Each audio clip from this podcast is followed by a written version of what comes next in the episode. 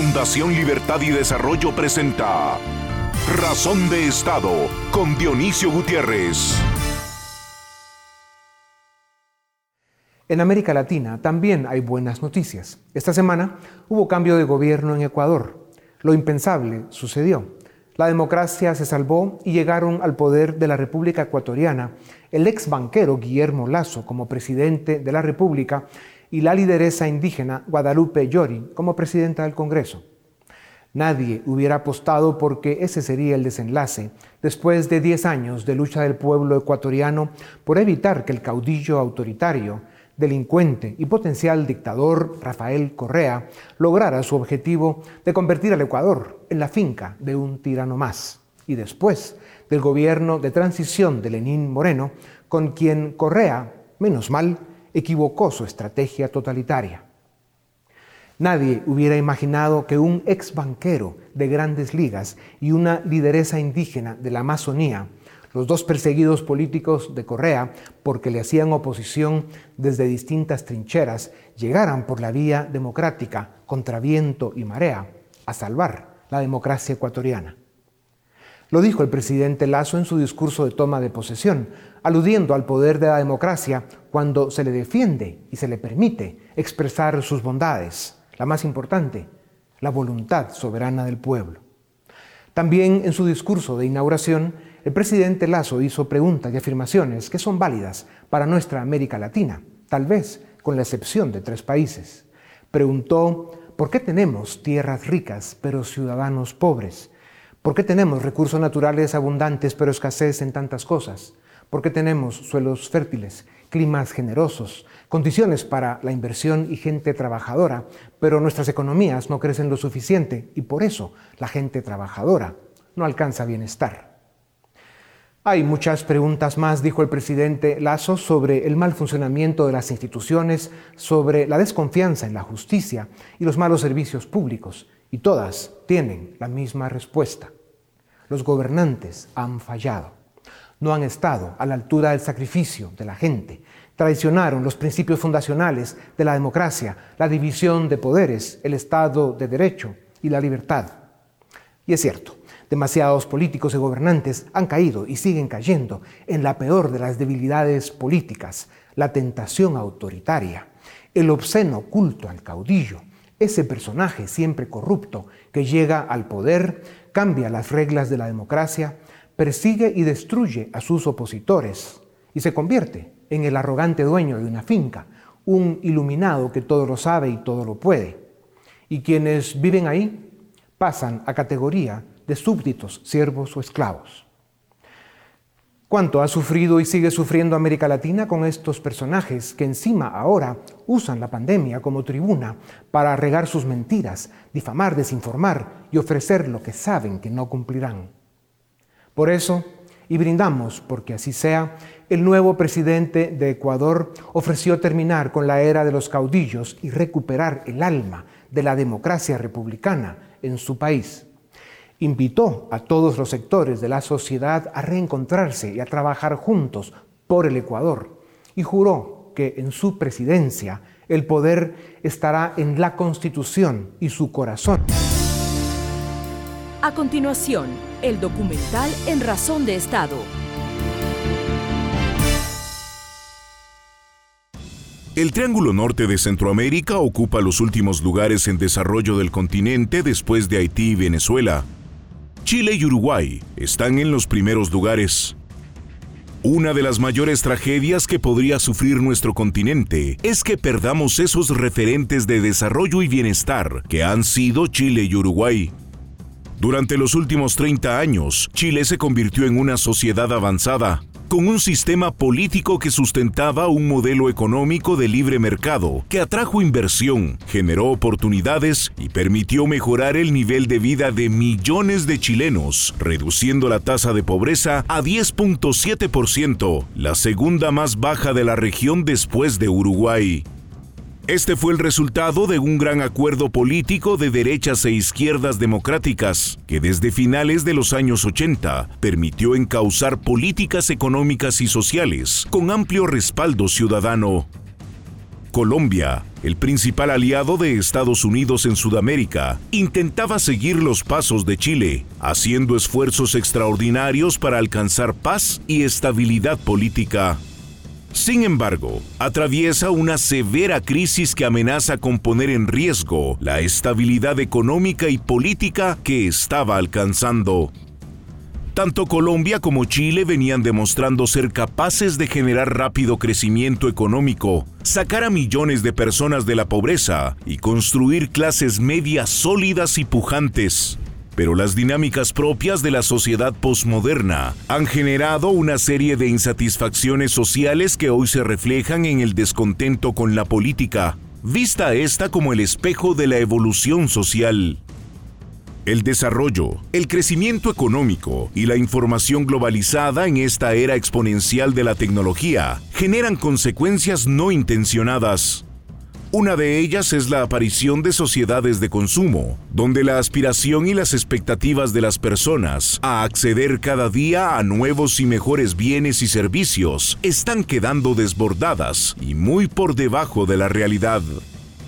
El problema es que las economías, la riqueza y los recursos no están siendo capaces ni suficientes para saciar las demandas y aspiraciones de las personas. Este choque de expectativas está generando frustración, descontento e inestabilidad política. En un mundo perfecto sería ideal tener servicios públicos gratis y renta universal. Es más, todo gratis. Nadie trabaja. El paraíso en la tierra. ¿Es esto realista? ¿Cómo alcanzaron el desarrollo los países que hoy son ricos? ¿Qué quieren decir las palabras trabajo, disciplina, sacrificios, perseverancia, libertad, educación, competencia, certeza jurídica? La respuesta es la fórmula del desarrollo. Cuando se ha perdido contacto con la realidad a causa de falsas promesas populistas, y se hace evidente que los estados, la política y la economía son incapaces de satisfacer las demandas, en muchos casos irreales de millones de personas, se abren las puertas del conflicto y la revolución que llevan a destruir lo poco construido. Y, en algunos casos, como podría ser el chileno, a cancelar un sistema que era perfectible. Pero, en aras de la igualdad y el populismo, el cambio de modelo podría regresarlos a todos a la pobreza. Es una realidad que casi todos los estados del mundo no están siendo capaces de cumplir con sus ciudadanos a la velocidad que crecen sus demandas. Y esto está generando altos niveles de conflictividad política en todo el globo. ¿Cuál es la respuesta a esta era de demandas, desafíos e insuficiencias? ¿Es un problema cultural de consumismo y frivolidad? Lo que es indiscutible es que los ciudadanos deben rescatar la política y fortalecer los valores que permiten y facilitan alcanzar desarrollo. No son perfectos, pero los únicos conocidos se llaman libertad, democracia republicana y Estado de Derecho. El populismo, la izquierda radical y los destructivos movimientos socialistas explotan la frustración y el descontento social. Ofrecen soluciones falsas a complejos problemas económicos y sociales. Prometen distribuir riqueza que no se ha generado y ofrecen acabar con la desigualdad. Pero no aclaran que la igualdad solo se alcanza en la pobreza.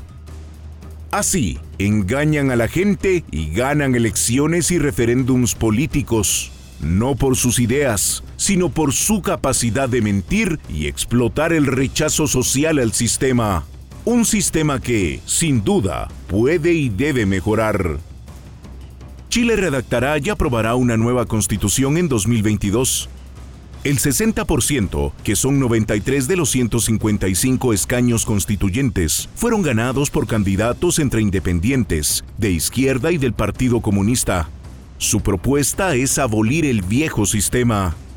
Esto significa abolir las bases institucionales y constitucionales de un sistema que durante los últimos 30 años generó las condiciones para el milagro chileno, para la construcción del país más moderno y desarrollado de América Latina.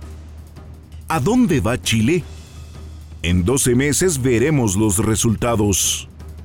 En Colombia, los movimientos populistas de izquierda radical, herederos de las guerrillas marxistas del siglo XX, cuentan con el apoyo popular para ganar las siguientes elecciones. Si lo logran, muy probablemente demolerán las bases institucionales del sistema que rescató a Colombia de la narcoviolencia y del estigma.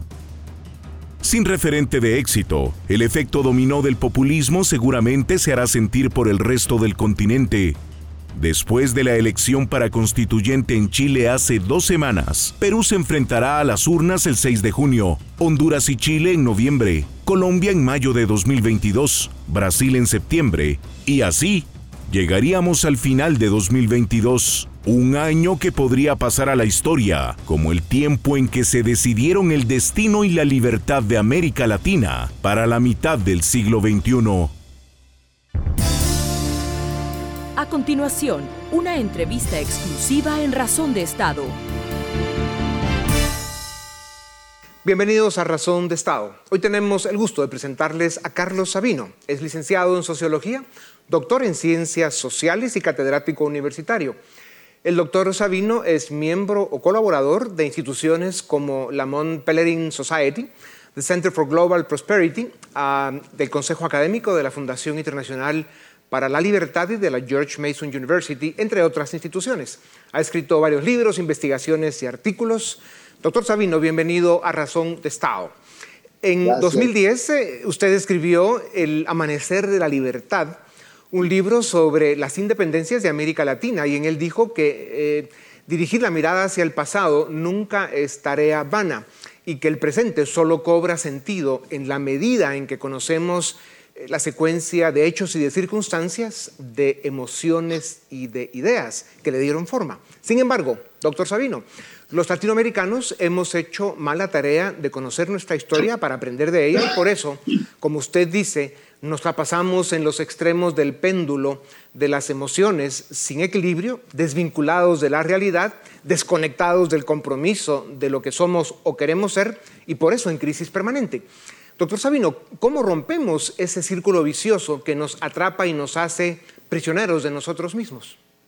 Bueno, yo diría que muchas élites y muchos gobernantes y muchos partidos han tratado de romper ese círculo, ese péndulo en que nos hemos visto atrapados y que también ha habido factores internacionales que nos han perjudicado, como las dos guerras mundiales, la crisis del 30, pero lo fundamental es pensar en un modelo que pueda sostenerse, que yo creo que ese ha sido, quizá por ahí viene tu próxima pregunta, quizá ese ha sido eh, el defecto nuestro, el, adoptar modelos extranjeros, modelos que no eran viables, en algunos casos porque no había más remedio.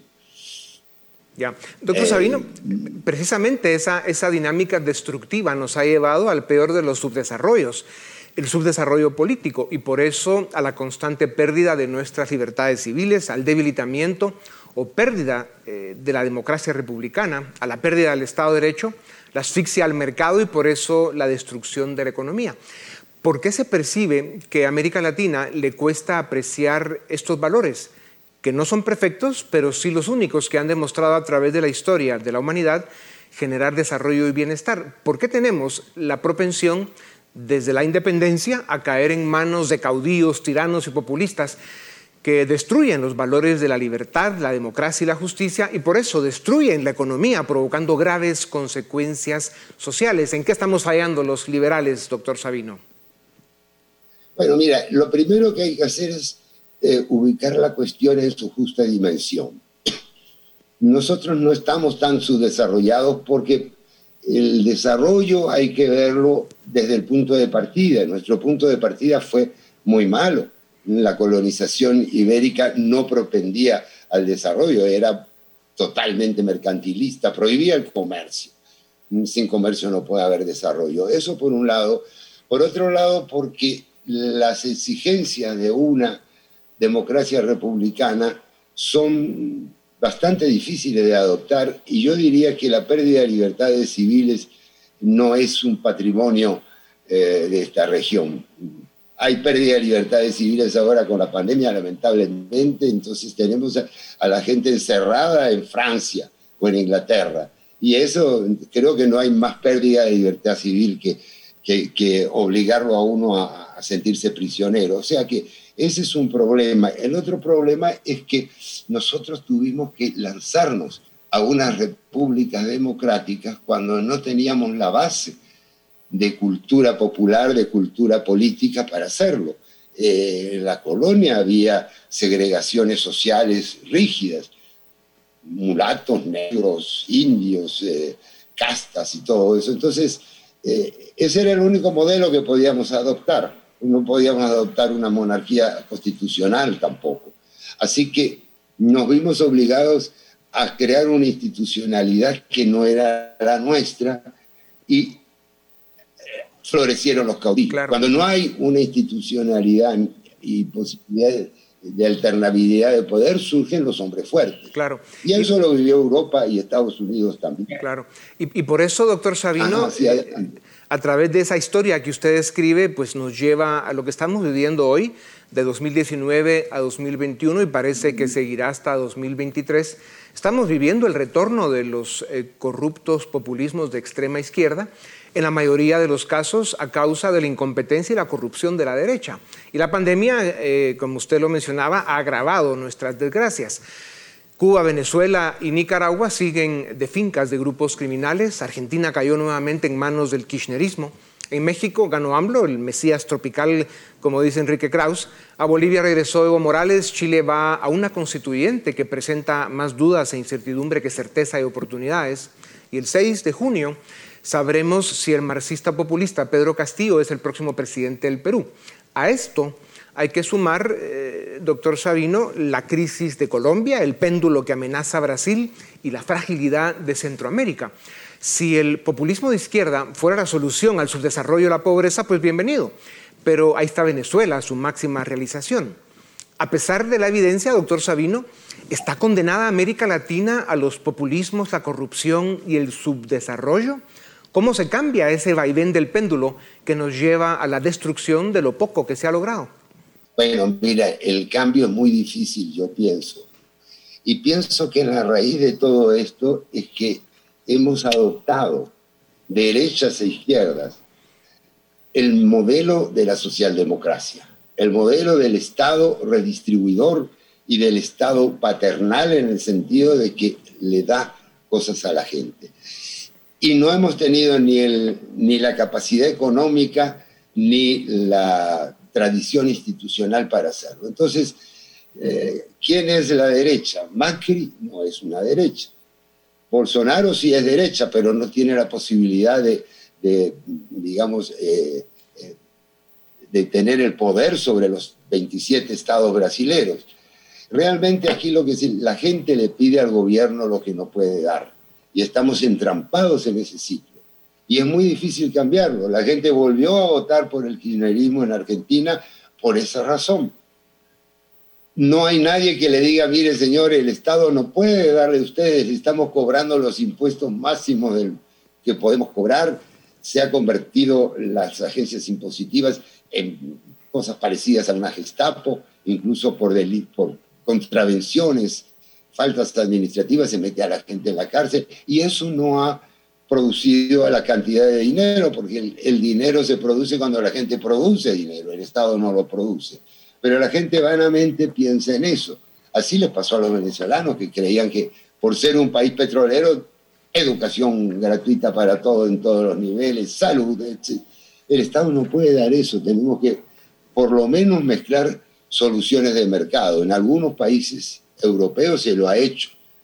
Alemania, Suecia, Dinamarca tienen mezclas de soluciones de mercado, pero nosotros no tenemos la capacidad económica. Entonces el pueblo está descontento, rechaza los partidos y busca el primer populista que con su canto de sirena les da realmente la esperanza de un cambio radical.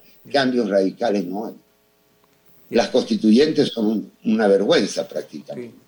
Doctor Sabino, eh, la pandemia de muchas maneras aceleró todas nuestras desgracias en América Latina. Entrando un poco a los casos de algunos países, ¿cuál es su análisis de lo que sucede en el Perú? ¿Qué piensa de la encrucijada a la que se enfrentará el próximo 6 de junio? Tener que escoger entre la hija de un dictador que está en la cárcel y que ella misma acaba de salir de la cárcel por supuestos actos de corrupción, y otro candidato declaradamente marxista y con la intención de regresar al Perú a la era de las cavernas. ¿Cómo llegó el Perú a este momento? Como dijo Vargas Llosa, eh, ¿cuándo se jodió el Perú? ya lo dijo hace mucho tiempo. Bueno, yo primero quería hacer una puntualización que a mí personalmente me parece decisiva. No es la pandemia, no es el virus, es las políticas que se han adoptado frente al virus. Cerrar un país es pegarse un tiro a uno mismo, pegarse un tiro en el pie, digamos, no en la cabeza. Bueno, ¿cómo ha llegado Perú? Bueno, en parte habría que preguntarse por qué está en la cárcel Alberto Fujimori. Y está por una razón espuria, por una persecución de la izquierda. Porque él cometió, evidentemente, delitos políticos muy serios, pero no ese por el que está en la cárcel. Entonces tenemos una justicia politizada que la captura la izquierda normalmente, pero que también está en manos de la derecha. Yo no creo que vaya a ganar este señor Castillo, no, no lo pienso. Pienso que haciendo una sumatoria de los votos ya, ya la, la Keiko está ha repuntado fuertemente. Pero igual estamos afrontando ese vaivén y Keiko tiene la imagen de un caudillo y eso es lo que la puede salvar. Ahora, eso no es la salvación del Perú, pero los países no se salvan en una elección, porque después de una elección viene otra. Claro. Entonces nosotros podemos decir que estamos a salvo de algo, pero hasta que aparezca el, caudillo. Y el caudillo puede ser de izquierda o de derecha. Pensemos en Bukele, en El Salvador. es, es un hombre que ya prácticamente tiene todo en la mano para ser un dictador. Y tiene posiciones de izquierda y de derecha. No, al caudillo no le importa mucho eso. Sí. Eso lo decía Perón hace mucho tiempo. Claro. Doctor Sabino, y, por eso, eh, algún día vamos a hablar de, Alberto Fujimori y, en realidad eh, de qué dejó él eh, al Perú con, su alianza con el, el famoso Montesinos, pero Regresando a lo nuestro hoy, eh, doctor Sabino, el escritor boliviano Juan Carlos Lechín dijo que las izquierdas radicales salieron a destruir a los partidos políticos, presentándolos como insalvables focos de corrupción. En demasiados casos tiene razón. ¿Cree usted que el desprestigio de los partidos políticos y por eso el debilitamiento de la democracia republicana es fruto de una estrategia como sugiere Lechín o es el resultado de la indiferencia de las élites, de la mala gestión de los políticos, de la corrupción y de la incapacidad de derechas e izquierdas democráticas que han hecho gobierno durante años? Yo creo que las dos cosas. Mira, hay que ser realista. Cuando Allende trató de hacer su transformación procomunista en Chile, se quejaba de que los Estados Unidos lo atacaban. Pues eso es una, una queja falsa porque realmente sabía que lo iban a atacar. Acá nosotros sabemos que hay neocomunistas, como yo lo llamo, agazapados en todas partes. El problema es no solo la corrupción. La corrupción es para mí más que todo una especie de excusa, porque no hay más corrupción que en la Venezuela de Maduro y en la propia de Chávez. Eso es cierto. O sea, la gente se ha desengañado de los partidos porque los partidos tienen que prometer cosas que no van a cumplir. Y lo tiene que prometer porque la gente lo pide. O sea que el problema está en la, no le llamaría ideología, pero sí en la mentalidad de la gente. ¿Cómo se rompe ese ciclo? Con gente valiente. Bolsonaro lo ha hecho, a mi manera de ver, aunque no ha dado resultados tan, tan evidentes por lo que les decía, es un país demasiado grande. Pero realmente no vamos a poder tener una democracia republicana, liberal, perfecta, en las próximas décadas. no lo vamos a poder tener. La amenaza neocomunista es demasiado fuerte. Y precisamente eh, hablando de eso, doctor Sabino, hace una semana el expresidente Andrés Pastrana de Colombia denunció en esta tribuna que su país, Colombia, es un objetivo de la izquierda populista radical, representada en el Foro de Sao Paulo y el Grupo de Puebla. Eh, Colombia es la joya de la corona para esa gente, dijo Pastrana. Si cae Colombia, se pierde América Latina. Hay mucho interés desde la dictadura venezolana en que Colombia caiga en el populismo de extrema izquierda, hoy representado en Bogotá por el candidato presidencial Gustavo Petro. Parece que el pueblo colombiano está cayendo en la trampa. ¿Cuál es su análisis, doctor Sabino, sobre Colombia? ¿Qué es eh, tan importante, qué tan importante es Colombia para la región? ¿Puede caer Colombia como cayó Venezuela? Sí, puede caer. Mira, cualquier país puede caer. Y yo me atrevería a decir una cosa un poco fuerte. Puede caer los Estados Unidos. El, modelo es el que está fallando y los Estados Unidos también lo siguen. Entonces, no podemos creer que esto es para siempre, que las conquistas que tenemos son para siempre. La extrema izquierda está agazapada, está trabajando, tiene su estrategia y nosotros lo único que hacemos es bueno, este, mandar la policía, pero la extrema izquierda ataca a la policía, no, no busca el Estado de Derecho. Es decir, no tenemos soluciones fáciles. Yo te diría un, un pequeño repliegue histórico en medio minuto. Nos quejamos mucho de las dictaduras que hubo en América Latina en los años 60, 70 y 80. Pero gran parte de esas dictaduras vinieron por la presión de las guerrillas mandadas y organizadas y dirigidas por Fidel Castro. Entonces, eh, no tienes una salida pacífica cuando tu enemigo tiene un, cuchillo afilado en la mano. Tienes que sacarle el cuchillo. Ya, doctor Sabino, en los dos minutos y medio que nos quedan, dos o tres temas que nos parecen esenciales. ¿Cómo explica el caso chileno? Un país eh, con éxito indiscutible junto a Uruguay tienen los mejores números económicos y sociales del continente. Claro, esto costó mucho trabajo y sacrificio eh, mantener el desarrollo alcanzado siempre requiere trabajo y sacrificios. Es una lucha permanente. Hay un alto porcentaje de jóvenes y nuevas generaciones y este es un problema global que quieren trabajar poco, ganar mucho y si posible que todo sea gratis. ¿Qué tomar regresar a la racionalidad de la vida y aprender de la historia? La cual nos enseña que los países que alcanzaron desarrollo y bienestar lo pagaron con sangre y fuego. Sí, eso es un problema de que eh, yo asistí, yo estaba en Chile cuando estaba Salvador Allende, lo visité después y empecé a notar esa especie de fractura generacional. La gente que había vivido el socialismo adversaba al socialismo, entendía lo que era, pero los jóvenes cada vez empezaban a, a dejar eso como una cosa de historia antigua que ya no les interesaba. Realmente es un problema cultural Dionisio, y es un problema muy difícil de corregir porque a una persona eh, criada entre algodones y que todo se le da sin ningún esfuerzo, solo una terrible crisis puede enseñarles, como en Venezuela, que el camino es otro. Sé que estamos sobre la hora, quiero terminar. Con sí, señor. Doctor Sabino, los partidos políticos y la política, y por eso la democracia como modelo de convivencia, se han deteriorado en todo el mundo. Eh, en el caso de Chile, en los 90 un tercio de los chilenos llegó a decir que ningún partido político los representaba. Y hoy el 80% de chilenos dice que no se identifica con partido político alguno. Por eso van a una constituyente como si esa fuera la solución, ya usted lo decía. Siempre se puede mejorar una Carta Magna, pero el desarrollo y el bienestar se alcanzan con trabajo, mucho trabajo, en un marco de libertad y certeza jurídica en qué trampa está cayendo el mundo y más Latinoamérica, que no había alcanzado un grado suficiente de desarrollo y parece que nos vamos a cargar lo poco que se había hecho. Bueno, mira, yo creo que eso es tema para otro programa porque pienso que hay un problema de declive civilizatorio que nos está agarrando a nosotros.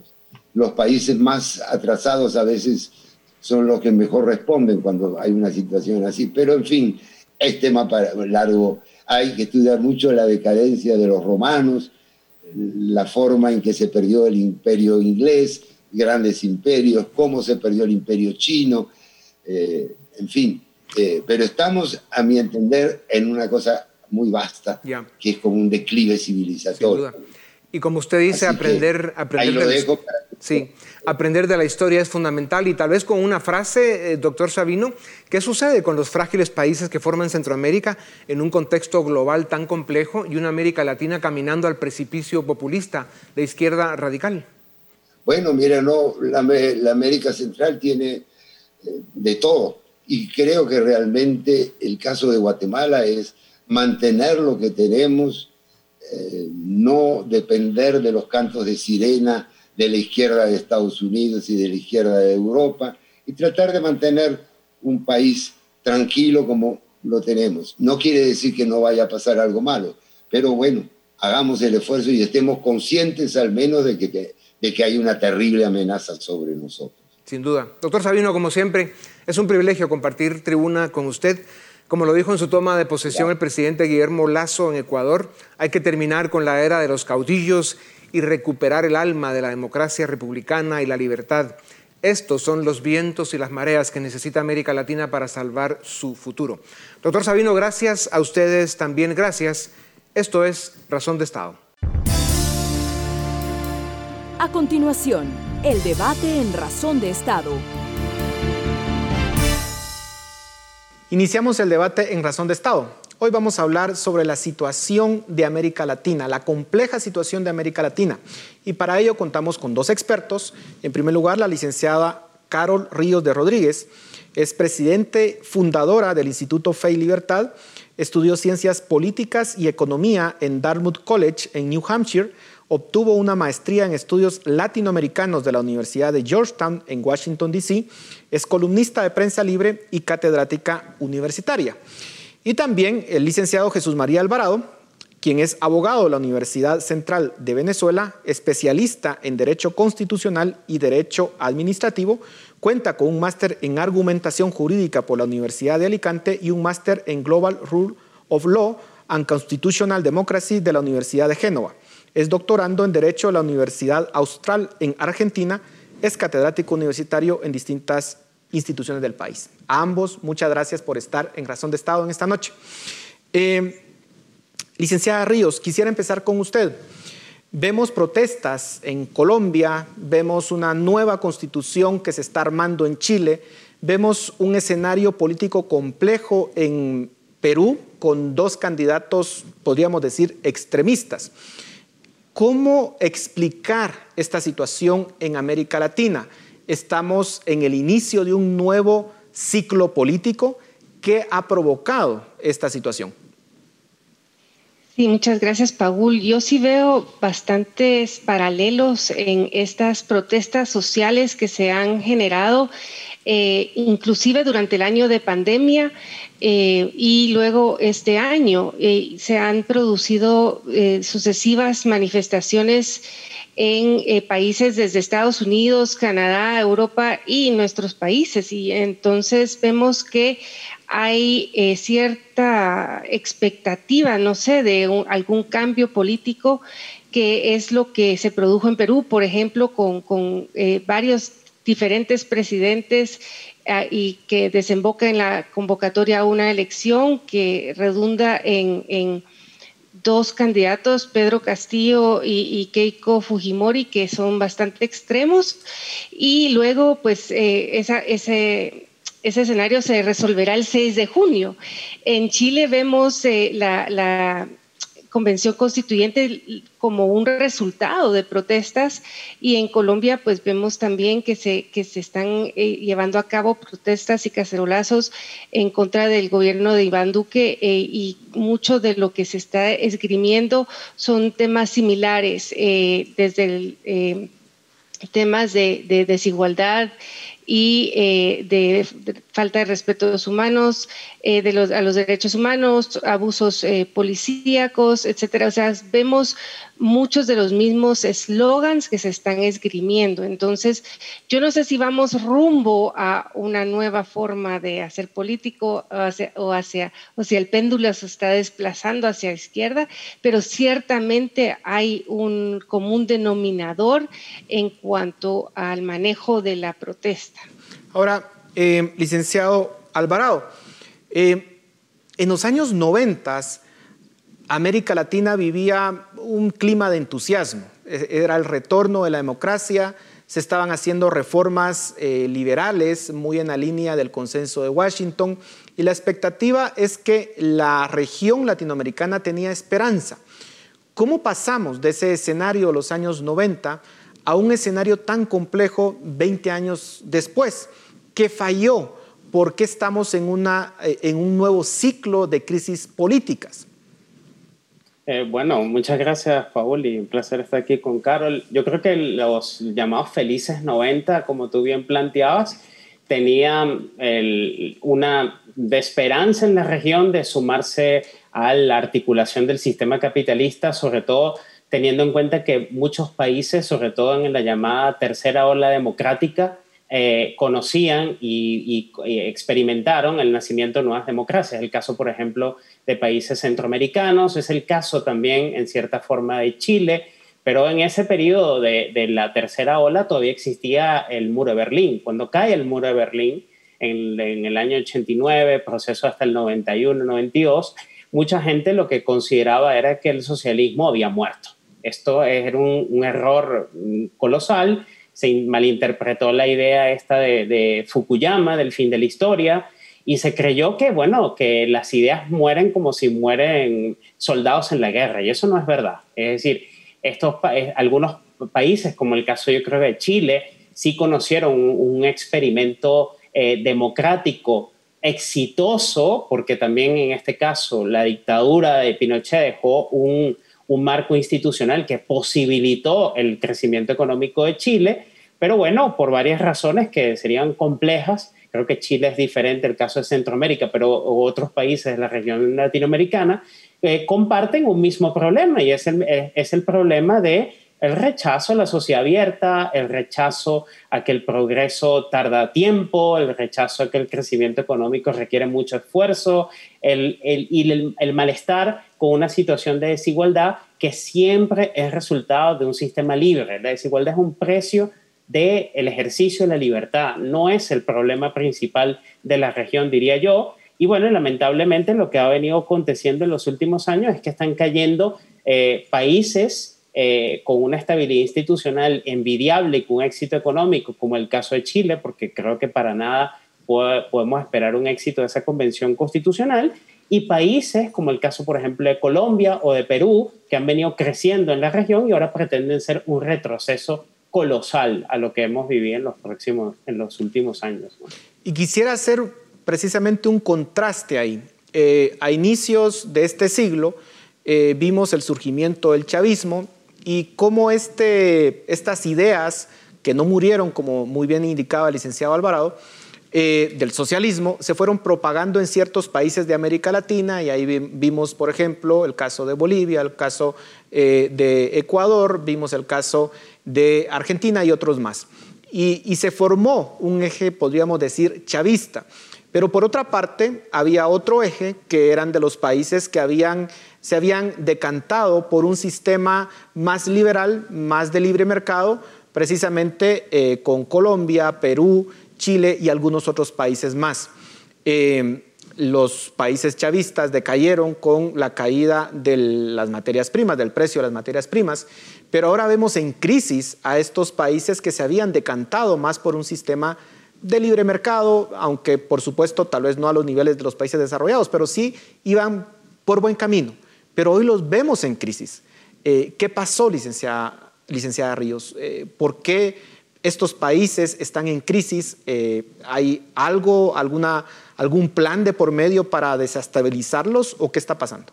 Yo sí veo que hay un fenómeno que eh, se podría decir como el populismo de Hugo Chávez, que es extremadamente eh, interesante a los políticos latinoamericanos. Eh, Chávez unificó lo que es el, el liderazgo carismático con este discurso de que él representaba al pueblo y era el intermediante directo del pueblo y con este discurso anti-establishment, ¿verdad? De, de, que hay que dar marcha atrás con todo lo que se había hecho anteriormente y de alguna forma ese tipo de discurso ha eh, generado unos beneficios para, para los políticos, que, que, no para la población y no para la situación económica de los pobladores, pero eh, sí efectivamente es una forma de, una fórmula para llegar al poder, que yo creo que lo que nosotros estamos viendo es este neopopulismo latinoamericano manifestado en Chile y en otros países con el discurso también de, tratar de reescribir la constitución para incrementar el poder arbitrario de los políticos, el manejo de los medios de comunicación, la integración regional, eh, una gran aversión a la globalización y pues en general un abuso de, la vía electoral. Y, sí, no sé si hay una conspiración, porque yo no creo mucho en las conspiraciones, pero sí hay como un modelo o una fórmula que, se ha visto que ha funcionado para, para acarrear, digamos, a este tipo de políticos al poder y eso pues se está ensayando en todos los países. Ahora, licenciado Alvarado, usted mencionaba algo en su intervención anterior, decía, las ideas no mueren, están, en todo caso, pues se modifican, pero siguen de alguna forma vigentes. Podríamos ver con el incremento del precio de las materias primas, ese nuevo ciclo que pareciera que está iniciando, eh, podríamos ver que eh, los países que simpatizaron con el chavismo puedan resurgir nuevamente con el precio del petróleo alto, con el, con el precio del cobre o el precio de otras materias primas. ¿Es eso factible eh, en la próxima década? Sí, yo, yo creo que eso, eso, eso puede ser un factor que lo atice, lo, lo fomente más, ¿no? Pero creo que también a eso habría que añadir, y este quizás es mi preocupación, es la caída de modelos exitosos. O sea, la región ha visto modelos fracasados y exitosos. El modelo de fracaso total quizás puede ser el de Venezuela, el contraste es el de Chile. Pero si ahora no va a haber contraste, sino lo que va a haber es una especie de eh, homogeneización de la región hacia abajo, hacia la pobreza, hacia los modelos fracasados, entonces lo que se nos viene en la región es una especie de cordón socialista, populista, autoritario, en un contexto mucho más dramático que es el que si bien ya no existe el muro de Berlín, las instituciones internacionales que antes eran un peso a estos movimientos cada vez tienen mucho menos peso. La OEA es sencillamente hoy en día un literal chiste, no tiene el peso fundamental que tiene en la región cuando veíamos en los años 50, 60, 70, el peso de los Estados Unidos es cada vez menor en la región. Entonces, claro, frente a ese mundo un poco eh, los internacionalistas llamarán multipolar o como fuese, mi preocupación es que eh, este autoritarismo que ya, como decía Carol Chávez, lo atisbó en 1999 cuando quería, no solamente por el alba y el reemplazo de todos estos movimientos, infiltrar el socialismo, toda esta idea de el socialismo no puede ser en un solo país, sino que tiene que ser internacional, a mí me parece francamente preocupante porque además, y con eso termino, la pandemia nos ha azotado en la región de una manera radical, la economía colapsa y si a eso le vamos a aplicar una dosis de cambios políticos para afectar la economía, el resultado va a ser violencia y destrucción. Hablemos de un tema que es recurrente en la región y es la corrupción. Vemos que América Latina, una de sus características principales es que eh, prácticamente con, en todos los países, con algunas excepciones, la corrupción está muy enraizada. Eh, ¿Es esta corrupción eh, una de las causantes principales de lo que estamos viendo hoy en día? Eh, por supuesto que esta corrupción genera descontento en la población, genera una desigualdad que obviamente es injusta porque es riqueza que básicamente se hace a la luz de actos de corrupción. ¿Cómo se puede, eh, en todo caso, construir un auténtico Estado de Derecho en, América Latina y qué papel juega la corrupción, que hay que decirlo, no importa si es un gobierno de izquierda o derecha, de todas formas se dan casos de corrupción en la región. Licenciada Ríos. Qué bueno que mencionaste esto de, la desigualdad que genera la corrupción, porque eh, efectivamente yo veo que es una cosa que no eh, entendemos en, nuestros países, que a mayor libertad, menos corrupción. Eh, no hemos entendido eso. A mayor gobierno, a mayor poder arbitrario, más corrupción. O sea que el gobierno puede ser de derechas o con, con inclinaciones pro mercado, pero si los funcionarios gozan de poder arbitrario, vamos a tener corrupción. Y la construcción del Estado de Derecho eh, va de la mano con la liberalización de la economía y en la medida en que tengamos más libertad, vamos a tener menos corrupción. Eh, por eso el caso de Chile es tan preocupante, porque tal vez era el país que más libertad económica había logrado y tal vez más transparencia había logrado. Efectivamente era el país más transparente y eh, más sin embargo ahorita está encaminado en un proceso que, que va a conducir a un aumento de la corrupción en Chile, indudablemente. Y yo creo que muchas veces nos quedamos en explicaciones de, ética o, tal vez de cultura o que los latinoamericanos tendemos a ser corruptos, pero eh, tenemos que enfocarnos en las instituciones, en las reglas del juego y esas son las que producen estas, estas cuestiones. Por el otro lado, a mí me preocupa y creo que a Jesús María también el uso de la corrupción como un mantra político que puede ser manipulado para movilizar a la gente. La gente tiende así movilizarse en contra de la corrupción es algo que nosotros hemos vivido aquí en Guatemala eh, con la marea blanca y con, la plaza, ¿verdad? lo que llamamos la plaza. Eh, pues eran, manifestaciones mucho, muy espontáneas en contra de la corrupción, pero al final eh, estos movimientos pueden ser tomados también por personas que están políticamente activas y que pueden aprovechar el momento y la crisis. Se nos está terminando el tiempo y quisiera que pudiésemos proyectar hacia el futuro. Licenciado Alvarado, eh, cuando se tuvo la segunda ola de democratización eh, en el mundo, pero particularmente en América Latina en los años 40 y 50, mucho, mucha de esos, muchos de esos movimientos terminaron finalmente en dictaduras, muchas de ellas eh, dictaduras crueles, podríamos decir y, básicamente se murió esa ola de democratización en la región.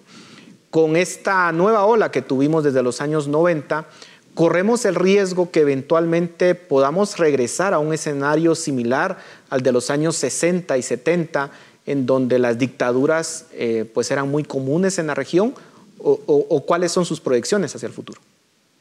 Yo creo que una cosa que mencionaba también Carol hace rato es las reglas de juego. Uno de los problemas que tiene la región graves es que nunca discutimos en serio las reglas de juego. Eh, a veces nos las imitamos tanto a los Estados Unidos, pero imitamos lo malo, nunca lo bueno, ¿sí o no? El caso de los Estados Unidos es que desde su fundación se discutieron las reglas de juego. Aquí lamentablemente, y lo decía muy bien Paul, en los años 50 y 40 se, se tenía ese anhelo de una democracia pero tampoco se discutió en serio las reglas de juego. Lo que se quería era eh, resolver el problema militar. Otras democracias sucumbieron al problema militar, como tú bien dices. En el caso de Venezuela se consiguió además en medio de la región cuarenta y tantos años de democracia y luego caímos otra vez en militarismo. ¿Por qué? Porque sencillamente las reglas de juego nunca fueron bien planteadas. Y el segundo factor hacia futuro, yo creo que es un tema de la región, a, lo mejor esto es muy duro, pero es un fracaso educativo. Decir, no, no creo, considero que no es posible que nosotros tengamos en el 2021 discutiendo cosas que ya la región ha venido discutiendo en los últimos 80 años de manera fracasada, rotundamente fracasada. Y eso implica que las élites tienen que asumir un papel mucho más protagónico, los académicos, los políticos, para poder, poder competir en un mundo más global, ¿no? Muchísimas gracias. Bueno, se nos terminó el tiempo. Sin duda alguna faltaron muchos temas por discutir, pero así es el tiempo en televisión. Vamos a tener una segunda parte de esta discusión, así que les agradezco mucho por sus análisis y a ustedes en casa muchas gracias por su atención. Nos vemos la próxima semana.